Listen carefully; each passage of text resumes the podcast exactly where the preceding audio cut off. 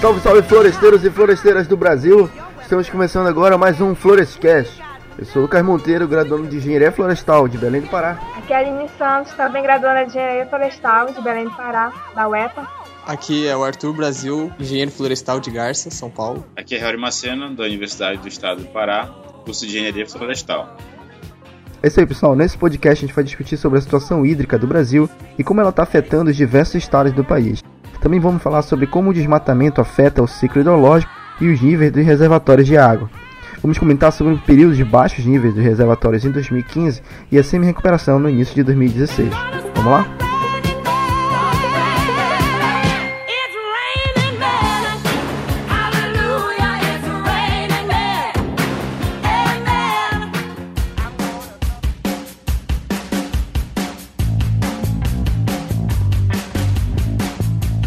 Bom, eu queria primeiramente, antes da gente começar, né, agradecer a todo mundo que ouviu, que baixou o primeiro Floretcast. É, nós tivemos um número muito bom de download mesmo, logo na primeira semana, centenas de compartilhamentos, Facebook, Instagram, né, WhatsApp lá nos grupos do WhatsApp, todas as redes sociais. Né, inclusive eu queria mandar um abraço para os grupos de engenharia florestal no WhatsApp que eu participo aí, a galera deu uma força, é, desde a estreia do programa, mesmo antes de a gente começar a gravar. E, bom, esse tipo de coisa aqui deixa a gente muito feliz, né? Vontade de, de continuar a fazer é, esse trabalho aí, melhorar o conteúdo, melhorar a qualidade cada vez mais para vocês. Beleza? Então, muito obrigado a todo mundo. É, e a gente separou aqui algumas mensagens, né? Muita gente mandou mensagem, mandou e-mail, comentou lá no Facebook, no, no, na postagem do, do site. E eu separei algumas mensagens aqui, referentes ao primeiro podcast, né? E ao último programa, no caso. Então eu vou ler agora. O Marcelo, lá da página Engenheiros Florestais, ele mandou um recadinho dizendo que o único estado brasileiro que ainda não tem o curso de engenharia florestal é o Ceará. Né? Que no último programa eu falei que eu não tinha certeza se tinha algum estado que não tinha o curso de engenharia florestal. Então o Ceará e o Marcelo da página de engenharia florestais, ele falou que o Ceará é o único estado que ainda não tem o curso de engenharia florestal, né? Então vamos se espertar aí, né, Ceará? As universidades do Ceará aí, é, de repente criaram o curso, né? Engenharia florestal, não sei, talvez o mercado florestal lá não seja muito grande, não sei se não tem muita área de floresta. Isso é errado, não é de lá? É importante. É, né? Não. Caatinga, eu acho. Caatinga, Caatinga, isso aí. Hum. Caatinga. É. Caatinga, é verdade. Enfim, então fica aí a curiosidade pra quem queria saber. O Diego Miranda, daqui de Belém, mandou o seguinte e-mail. Olá, meu nome é Diego e recentemente fui aprovado no curso de Engenharia Sanitária Ambiental da UFPA, sendo que eu me identifico mais com Engenharia Florestal, no qual também fui aprovado pela UEPA no entanto, me matriculei na FPA pelo seu conceito no mercado e também porque sinto que eu vou gostar. Espero não me arrepender. E talvez, para a sugestão de assunto para o próximo Florescast, gostaria de saber de vocês a diferença entre engenharia ambiental e engenharia florestal, para tirar minhas dúvidas e me ajudar numas decisões futuras. Desde já agradeço, Diego Miranda. Florestal Diego, foi florestal. não, brincadeira. É, enfim, fica complicado porque eu estudo na UEPA, né? Então eu vou acabar puxando a sardinha pro nosso lado, mas é, todas as duas áreas são muito boas. Eu conheço algumas pessoas que são formadas em engenharia sanitária e ambiental pela UFPA e ela fala muito bem do curso, né? O curso é excelente, tem uma estrutura muito boa. Mas é muita questão da, da sua afinidade, né? Realmente a área que você tem mais afinidade. Então tenta ver a grade dos cursos, né? De disciplinas ver as que tu acha mais interessante. Dá uma pesquisada no mercado de trabalho também, para ver o que talvez te agrade mais né, em relação a salário, a carreira, ao mercado de trabalho. E, e é isso aí. É, os dois cursos são muito bons. A Federal tem bastante tradição. O curso de florestal da UEPA é um curso relativamente novo. A UFRA tem bastante tradição também. No entanto, apesar de afins, eu acho que é uma questão muito de escolha individual. Tem que ver o que que tu sente mais afinidade. Se a questão de manejo florestal te chama a atenção, a questão de legislação mesmo te chama a atenção, uma coisa que te atrai, tem que seguir florestal mesmo. Agora, se a questão mais é, é do ponto de vista socioambiental te interessa mais o de ambiental, acho que ele vem a ser uma, uma opção mais viável para tua escolha aí. Vou ler um e-mail aqui do Felipe Martins, de Sinop, lá no Mato Grosso que ele mandou um e-mail seguinte pra gente. Fala galera do Florestal Brasil. Gostei muito do primeiro podcast sobre a história da engenharia florestal. gostaria de compartilhar o site The Forest History Society, seria em português a Sociedade da História Florestal, imagino, mais ou menos. É, conta a história da engenharia florestal no mundo né, e aborda bastante a participação da engenharia florestal na Primeira Guerra Mundial. Ele conta aqui que, segundo esse site, quando os Estados Unidos entraram na Primeira Guerra Mundial, né, em abril de 1917, um dos primeiros pedidos dos aliados britânicos e franceses foi que fosse designado lá para a França um regimento de madeireiros treinados, né, de soldados madeireiros treinados. Aí ele manda aqui pra gente o link do site, é theforesthistory.org, eu vou deixar no post pra galera acessar. E o site tem muitas imagens, documentos, tem um histórico, tem uma linha do tempo assim, da cronologia dos engenheiros florestais que foram para a Primeira Guerra Mundial, vale muito a pena conferir. Ele fala que obrigado e parabéns pelo trabalho, legal aí. É, o site The Forest History, quem tiver curiosidade, pode acessar aí, vai, vai estar o link aí no post, beleza? Um bom e-mail. Então é isso aí, galera. Se você é, também tem alguma contribuição né, dos próximos podcasts, pode mandar pra gente no contato arroba florestalbrasil.com. A gente vai ter muito prazer de ler aí. Pode mandar é, contribuições também de alguma coisa que você viu relacionado ao assunto, sugestões, críticas. Enfim, manda sua mensagem pra gente por e-mail, pelo Facebook, que a gente. Próximo podcast a gente lê, beleza? Só não mande nude. Não, pode mandar. Na verdade, até recomendado que mande. Você viu a reportagem do Sergei ontem na, na Record? Ele falou que ele já se, ele se excitava, ele era apaixonado por uma árvore. Nossa. Cara, esse bicho Não sei é. o que- Bom que não. Eu não sei o que falar- Eu não sei o que falar sobre isso. Isso que tinha que ser extraditado do planeta.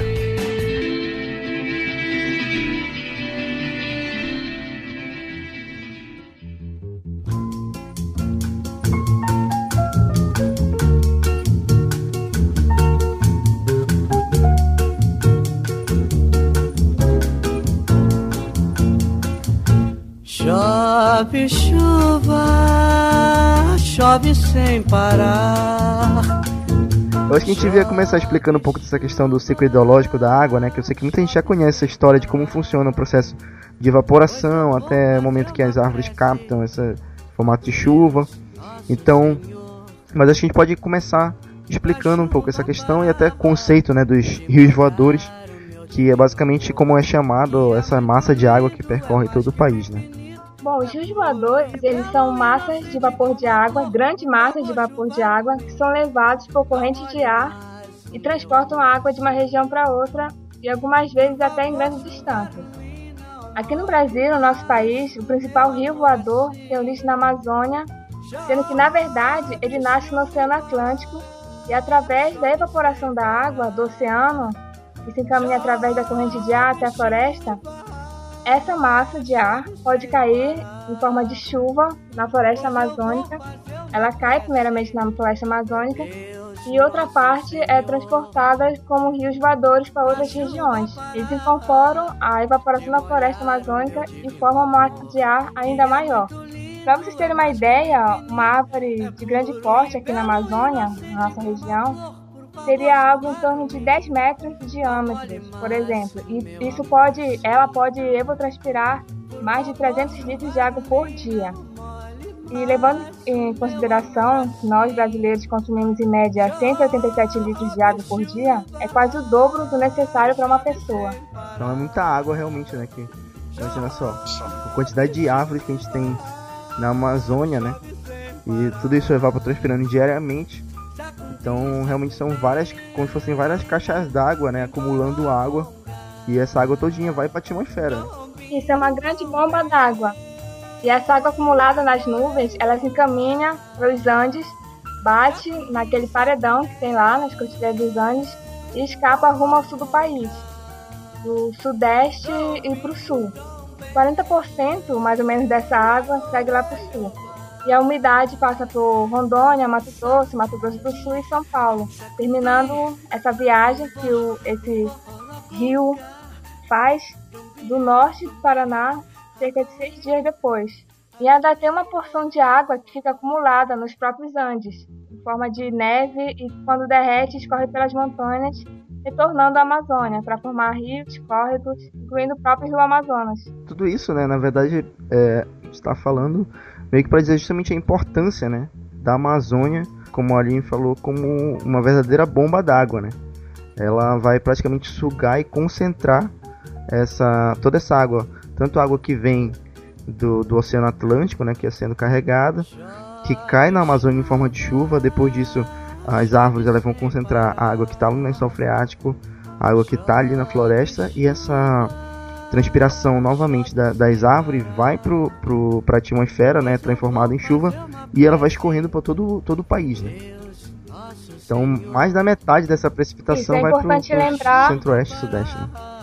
É importante lembrar que já que acontece na floresta amazônica, a importância de preservar a floresta, porque é de lá, é daqui que segue esse rio voador para o sul e para o sudeste.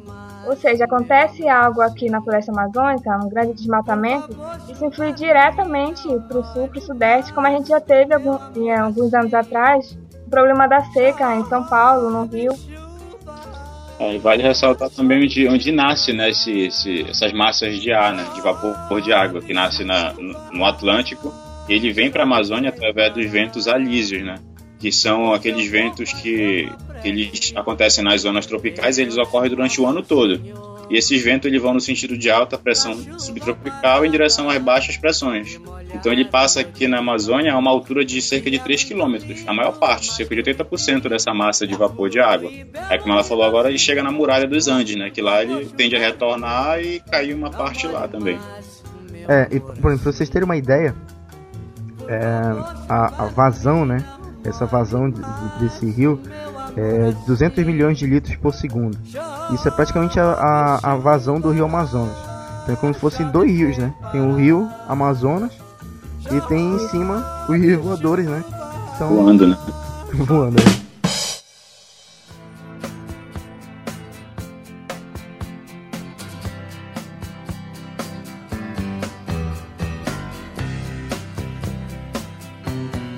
Temos outros dados numéricos que podem ser importantes, que é a Amazônia tem cerca de 5,5 milhões de quilômetros quadrados, né? E graças à floresta amazônica, o Brasil é o campeão mundial das chuvas. São 15, quilômetro, é, 15 mil quilômetros é, cúbicos de água que caem do céu por ano. 15 mil quilômetros cúbicos de água por ano. É isso? Que caem. Cara, Exatamente. É água pra... Eu tenho certeza que esses 15, pelo menos 7 caem aqui em Belém, cara. Verdade. Vocês não fazem ideia como é Belém, é chuva. Três da é tarde. Belém, Essa época, então. Aí, é, então explica um pouco mais, Harry, pra gente como é que é essa questão desses rios voadores. Pois é, esses rios voadores, ele já vem sendo estudado há cerca de 30 anos atrás.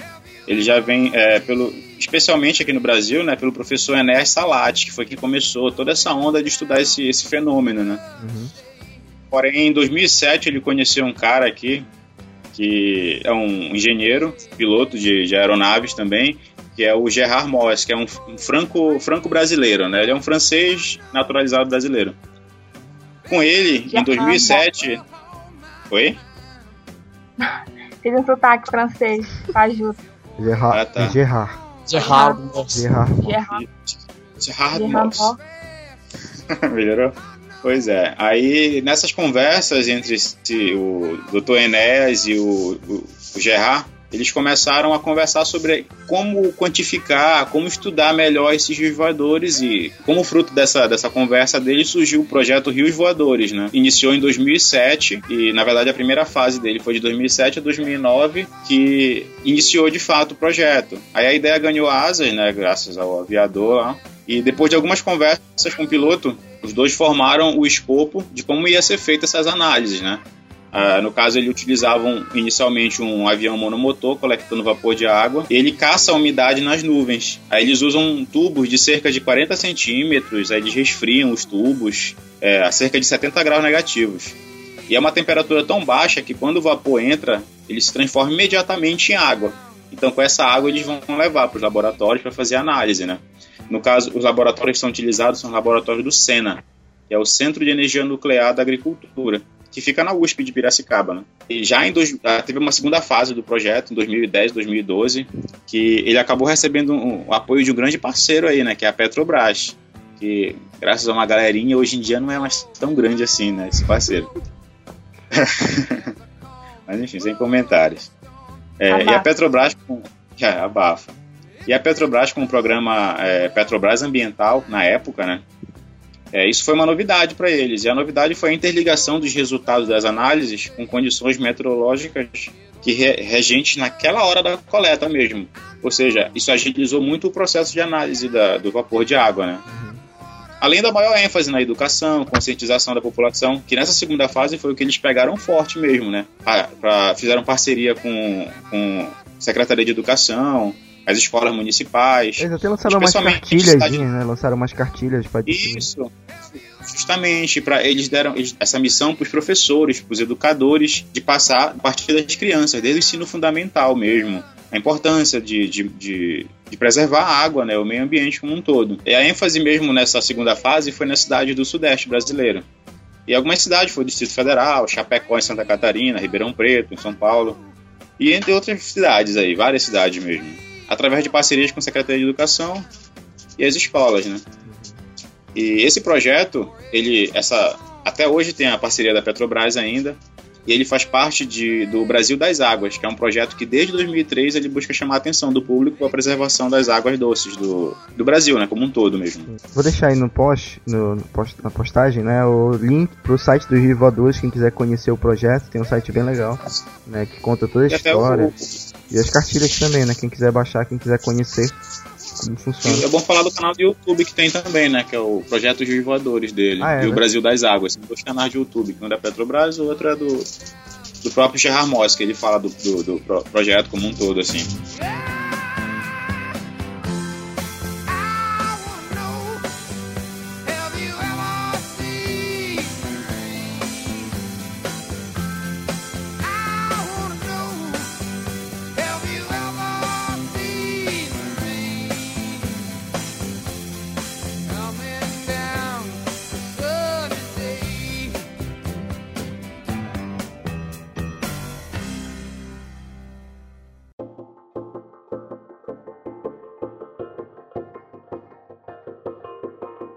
Então é isso aí. Então a partir daí, né, é, entendido toda essa questão de como funciona esse rio voador, como é essa como é que a água escoa, né, vindo desde a Amazônia até descendo, a gente chega justamente no ponto que a gente queria chegar, que é essa questão da situação hídrica do Brasil, né? O quanto o Brasil inteiro é dependente das nossas florestas, é, principalmente aqui das florestas da Amazônia, e o quanto o desmatamento na Amazônia afeta o Brasil todo, né? principalmente a questão do Sudeste. Essa crise hídrica que nós tivemos agora em 2015, né? É, foi muito afetada por conta disso. Né? Algumas pessoas dizem que é questão de clima, mas a gente sabe que o desmatamento afeta muito essas questões. Baseado, além disso também, o próprio desmatamento no Sudeste, o desmatamento na Amazônia, tem toda a questão também da, da impermeabilização do solo, isso tem causado o, todo o, o, desnível, né, do, do meio ambiente em relação à infiltração da água no solo e isso afeta diretamente a, a questão hídrica também. Né? Então eu queria que o Arthur falasse um pouco, já que ele é daí de São Paulo, fala um pouco sobre como foi essa situação aí, cara, da, da, dessa falta de água, dessa escassez de água, né, que os reservatórios secaram, muitos reservatórios secaram, teve um grande racionamento de água nessa região aí do Sudeste. Fala um pouco pra gente aí como foi. Pois é, foi bem complicado, né? Quando começou a crise lá em 2014, que não chovia, principalmente o estado de São Paulo, que é bem populoso. Chegaram até secar a cantareira, tendo que usar o seu reservatório, chegando a quase acabar com o reservatório. E teve que tomar atitudes muito, muito complicadas, que era usar outros sistemas que havia encontrado, né? que tinha na cidade, como o alto do Tietê. E com isso, né, as pessoas tiveram que ter um racionamento muito alto, que é economizar tudo que podia com a água.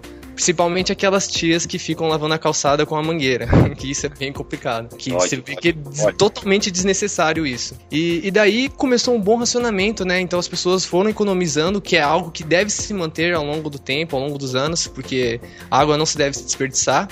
E, e, outra coisa, quando a crise aconteceu, as atitudes foram bem complicadas, porque São Paulo teve que até fechar alguns rios que, que poderiam ajudar em São Paulo, que buscava fora né, em outras cidades perto para mandar a água para São Paulo.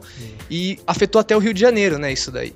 Não só porque teve que fechar é, o abastecimento, o uso da água para São Paulo, mas quando chega no Rio de Janeiro eles também sentem falta, né? E, e lá também a crise foi bem complicada. Mas eu acredito que São Paulo passou por um momento bem difícil. E, e daí para frente, né? 2015 ainda, já no, no, próximo ano, ainda havia risco de não ter água. Faltava muita água para todo lado. E não havia muita chuva, né? E o reservatório aí embaixo e veio se recuperando agora perto de 2016, onde tá aumentando um pouco esses níveis e conseguindo ter mais águas, né? Agora já tá em torno de 59% do reservatório acima e do próprio do abastecimento, né? Não só o reservatório, o reservatório já foi superado, né, o valor que precisa estar e mais essa porcentagem que consegue se manter lá. E com isso, né, pra você ter ideia, até a nascente do Rio São Francisco, é, não sei se todos sabem, mas chegou a secar por conta dessa crise. Para você ver a importância, não adianta só ter floresta, tem que economizar água, não pode ser desperdício. E através do desmatamento que ocorre na Amazônia, que atinge sim o Sudeste e o Sul, isso é muito complicado. Então não adianta só você cuidar aqui do Sudeste, do Sul, mas você tem que cuidar lá também. Não adianta você falar, ah, tá faltando água aqui, essas pessoas não estão usando direito. Não, tem que resolver o problema da raiz. Riacho do navio, corre pro Pajeú. Rio Pajeú vai despejar no São Francisco. Rio São Francisco vai bater no meio do mar. O Rio São Francisco vai bater no meio do mar. E Arthur, Oi. tu, tu falaste de um negócio aí que é do, da, sobre a, a seca da nascente do Rio São Francisco, não, não é? É. Tu, tu, tu sabe me informar se tem alguma relação com, aquele, com aquela questão da transposição do Rio São Francisco? Que estavam, o governo já está anos e anos aí é, martelando essa ideia aí. É, já começaram as, as obras, não foi? Foi, foi, é verdade. As obras começaram, mas elas não terminaram. O Rio São Francisco ainda não foi totalmente transportado. Tem uma região ou outra que recebe uma porcentagem muito pequena, mas isso aí não inflige diretamente ainda. Né? É, mas a questão mesmo é que não está sendo preservado ao longo, tipo, aonde o local onde o Francisco nasce, você tem uma preservação, só que ao longo dele acaba. Então, por exemplo, se você não repõe aquela água que ele manda, né, ao longo do percurso dele, essa água não volta para os lençóis freáticos e, e a chuva não vem, acaba infringindo lá. O problema maior é esse. E você tem muitos rios, por exemplo, eu conheço um rio, o Rio Grande que corre em Minas. É, Ele deságua depois lá no, no Rio Paraná, como o Tietê também e, e outros rios. Então, ao longo do percurso dele, você vê casas na beira de, da APP, onde era para ser floresta, você tem casa. Tem gado pisoteando a todo momento, causando impacto direto. Então, você já não tem floresta. Os espaços que é para ter, pelo menos que é APP reserva legal, já também não tem. Então, vai se acumulando o problema ao longo dos anos, até um ponto que você fala, meu, cadê a chuva, cadê a água? Não tem como mais. Verdade. O problema do Rio São Francisco já vem de, de muito tempo, né? Por causa da questão da mata ciliar, né? É, O pessoal vai, vai tirando a mata ciliar, que, pra quem não sabe o que é a mata ciliar, né? É aquela formação vegetal localizada na margem do córrego, lago, rio. Represa mesmo, em geral. E é, eu acho que aí eles devem chamar de mata de galeria, né? Não sei para quem. Vários lugares do, do, do Brasil eles chamam de forma diferente, né? Mata de É. galeria, mata de várzea. Pelo Brasil inteiro a gente tem denominações diferentes, né? Por exemplo, a- o mais clássico que você pode encontrar em muitos artigos, né? é, até códigos e tudo mais, leis. Você encontra a PP, que é aquela que fica em torno do, do curso hídrico, né? E você tem a reserva legal, que é uma área localizada em alguma parte do seu, da sua fazenda, da, da sua propriedade, que é dire- direcionada para ter floresta. E esse uso da reserva legal, ela é bem. pode ser variável para dependendo do estado, cidade, região, bioma, que você tem um uso dela. Mas o importante, o foco nessa parte de recursos hídricos é a APP, que está diretamente relacionada aos recursos hídricos. Então ela é- se- é- acaba sendo mais importante até que um pouco que a reserva legal. Sim, e, e já no novo Código Florestal ele vem pegando forte nessa questão das APPs, né? Especialmente na, na, na questão do no ponto que é a, a mata ciliar, né? Até pelas funções ambientais que ela tem. Aí tem que respeitar uma determinada extensão de, de acordo no, nas margens dos rios. É, eu tenho aqui que segundo o Código Florestal, né? o- lá no artigo número 4 do Código Florestal, ele estabelece a questão da proteção das faixas marginais dos cursos d'água, né? Então, tem os limites das APPs, as margens dos cursos d'água, que eles variam de 30 metros a 500 metros. Isso aí vai depender da largura do rio. Principalmente também nas nascentes dos rios, tem que ser mantido um raio de 50 metros preservado né, de APP ao entorno desses olhos d'água, né, das nascentes. É, só dando um anexo, né? Nascente a maioria das pessoas, como eu vejo aqui no estado de São Paulo, que eu tenho muitas, muitos profissionais que eu conheço que trabalham com restauração de nativas, eles tentam manter 50 metros ao redor da nascente. Porém, ao longo do rio, né, ao longo do recurso hídrico, tem um, temos um problema, que é o que? Eles nem sempre respeitam. Você fala, ah, eu preciso por 10 metros aqui. Não, vai por 5. E se, e se o cara que está fazendo o serviço fala, não, mas eu não posso fazer isso, tá na lei. Não, o cara vai ter que pôr 5. Então tem uma diferença, não está sendo totalmente respeitado é. isso ainda. O problema é, é a questão da fiscalização também, né? Como fiscalizar isso? O governo tenta toda essa questão do, do monitoramento, né, cara? Aqui na Amazônia é, é constante o monitoramento via satélite, a gente tem vários órgãos que fazem esse monitoramento. É mas por isso é complicado. que a galera tá caindo em cima do CAR, né? Do Cadastro Ambiental Rural. Um bem forte, bem divulgado. Eu não sei no, nas outras regiões, mas aqui tá bem pesado. Uns anos pra cá tentaram resolver isso um pouco, né? Tentando tirar do IBAMA, né? A responsabilidade total de, de dessa fiscalização e passando para os órgãos estaduais mesmo, né? No caso aqui, no, eles passam para a SEMA aqui. É o que acontece aqui, né? Cada município, é, cada SEMA de cada município é responsável por resolver essas questões ambientais, de, de fiscalizar.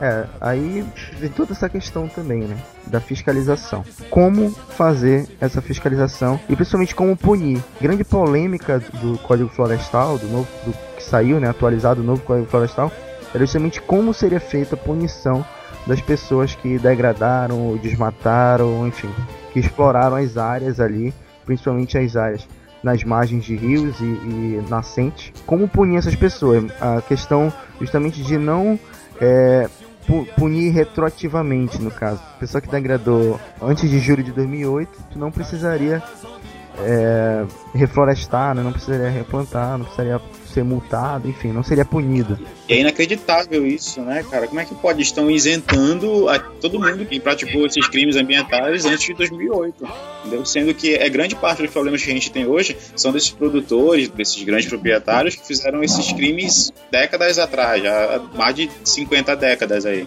Eu acho que o nosso papel como engenheiro florestal é justamente está atento a essa questão. Como o Arthur falou, é difícil. Você chega com o empresário, você é contratado, e aí o cara vai ali né? Manda você suprimir aquela vegetação e aí? Aí fica o dilema, né? Justamente essa questão ética de o que eu vou fazer. Como, é, como proceder? Mais engenheiro florestal. Porque geralmente o empresário que contrata engenheiro florestal, ele pensa que ele vai só assinar uma documentação lá e tudo que ele quiser fazer ele vai poder fazer na área dele, né?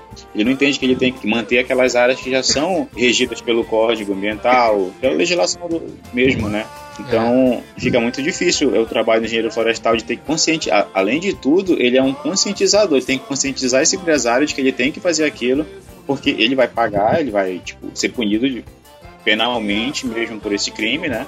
É, e outra coisa que eu queria dizer aqui é. Eu não sei, algumas pessoas ainda podem vivenciar isso, mas assim, eu fiz estágio num local onde trabalhavam com reflorestamento na minha época de graduação.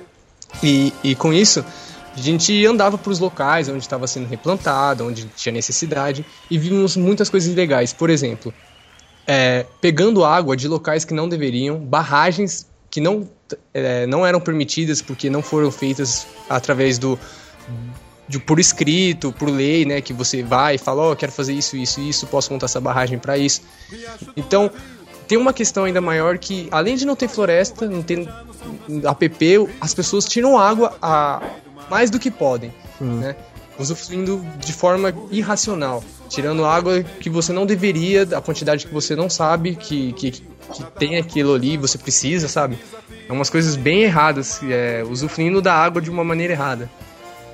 Verdade. E isso tudo tem vários, tem fenômenos, assim como a gente falou de um dos fenômenos que é o, os rios voadores, tem fenômenos também que são relacionados ao ciclo hidrológico. A própria chuva ácida, né?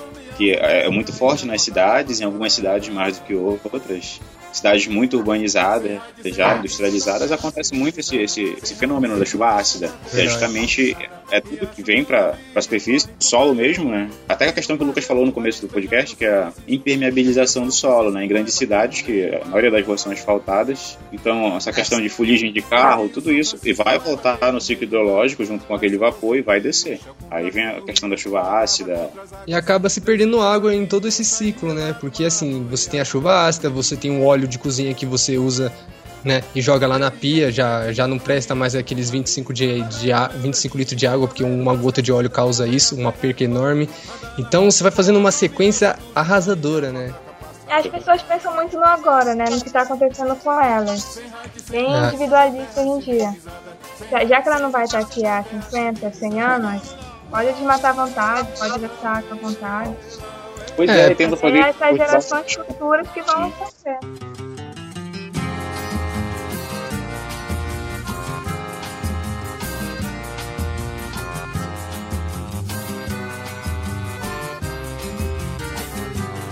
Oh Deus, perdoe esse pobre coitado que de joelhos rezou um bocado, pedindo pra chuva cair sem parar.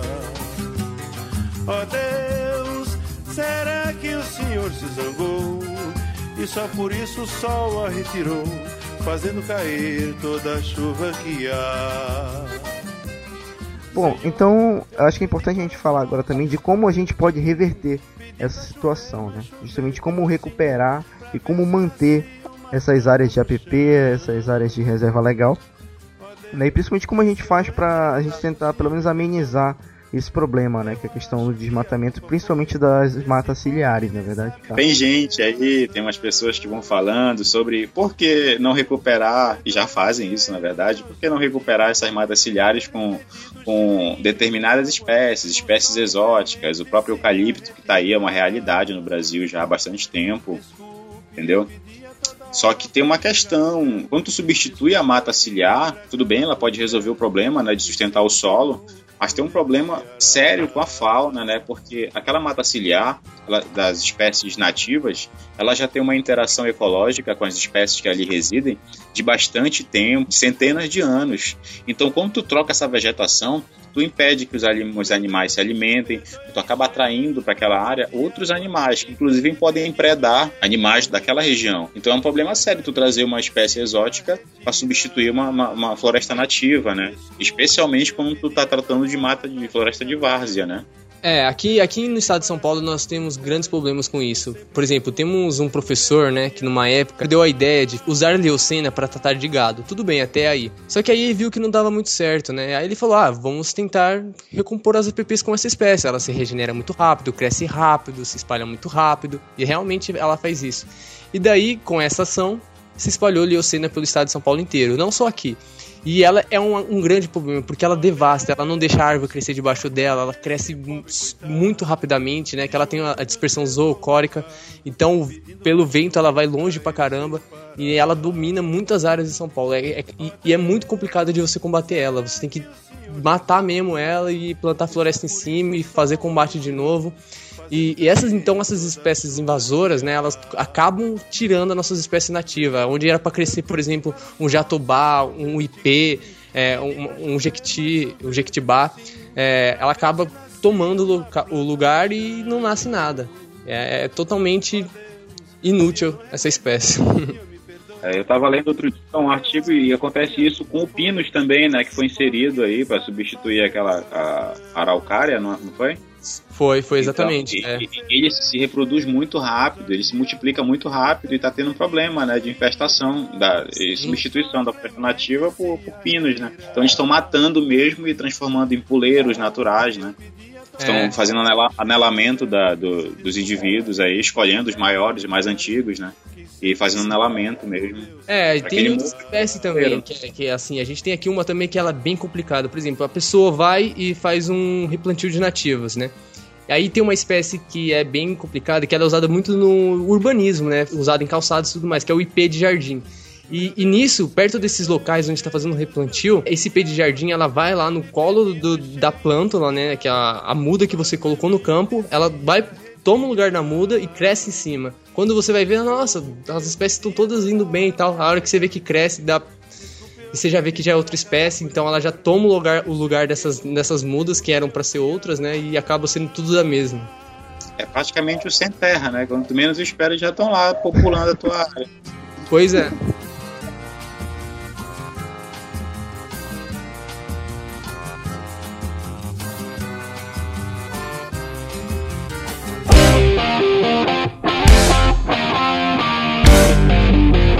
Né, galera? Essa questão do ciclo ideológico, esse podcast foi meio que para chamar a atenção é, de todo mundo, né, a respeito é, dos problemas que a gente enfrenta com água, apesar de a gente ter muita água no nosso planeta inteiro, é, ainda assim muitas pessoas têm carência de distribuição de água. Né? Então é muito importante a gente cuidar, se cada um fizer realmente a sua parte, né? em casa mesmo, cuidando da, da nossa da água que usa em casa, não procurando não desperdiçar, não poluir.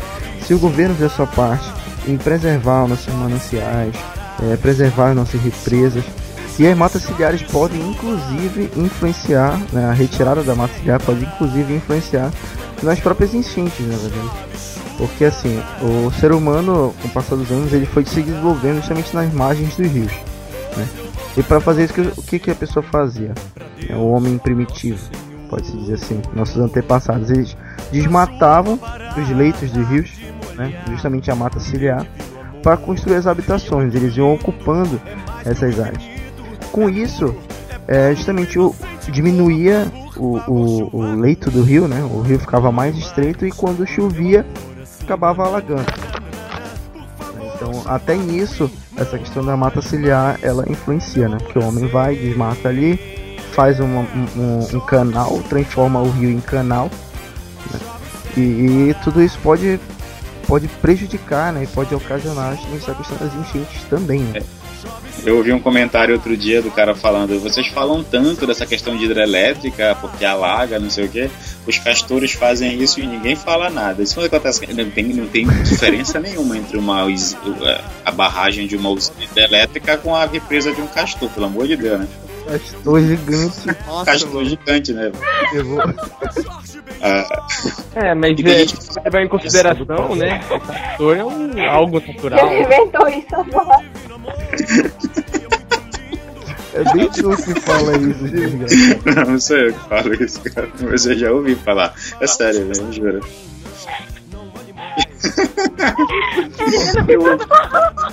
Cara, eu tenho isso. Eu, isso foi num podcast que eu não vou falar porque é um podcast conhecido, mas aí falaram num podcast isso. Vamos procurando, pra quem não conhece o podcast. Vão procurando no podcast que vocês vão achar.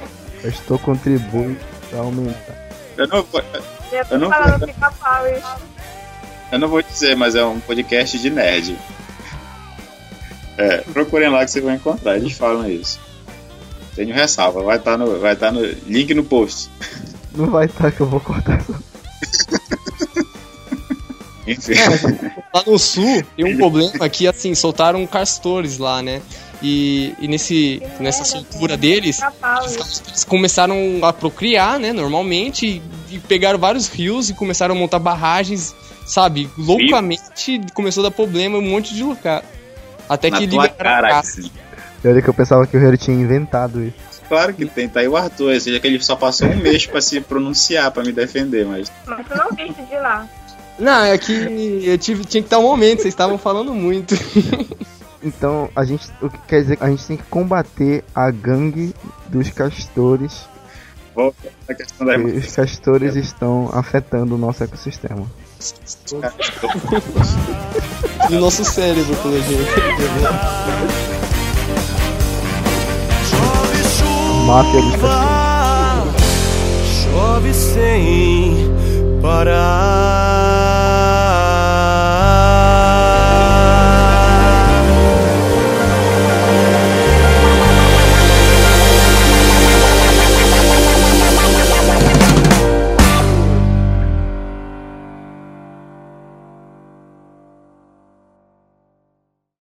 Sim. Inacreditável vocês não acreditaram na represa do Castor.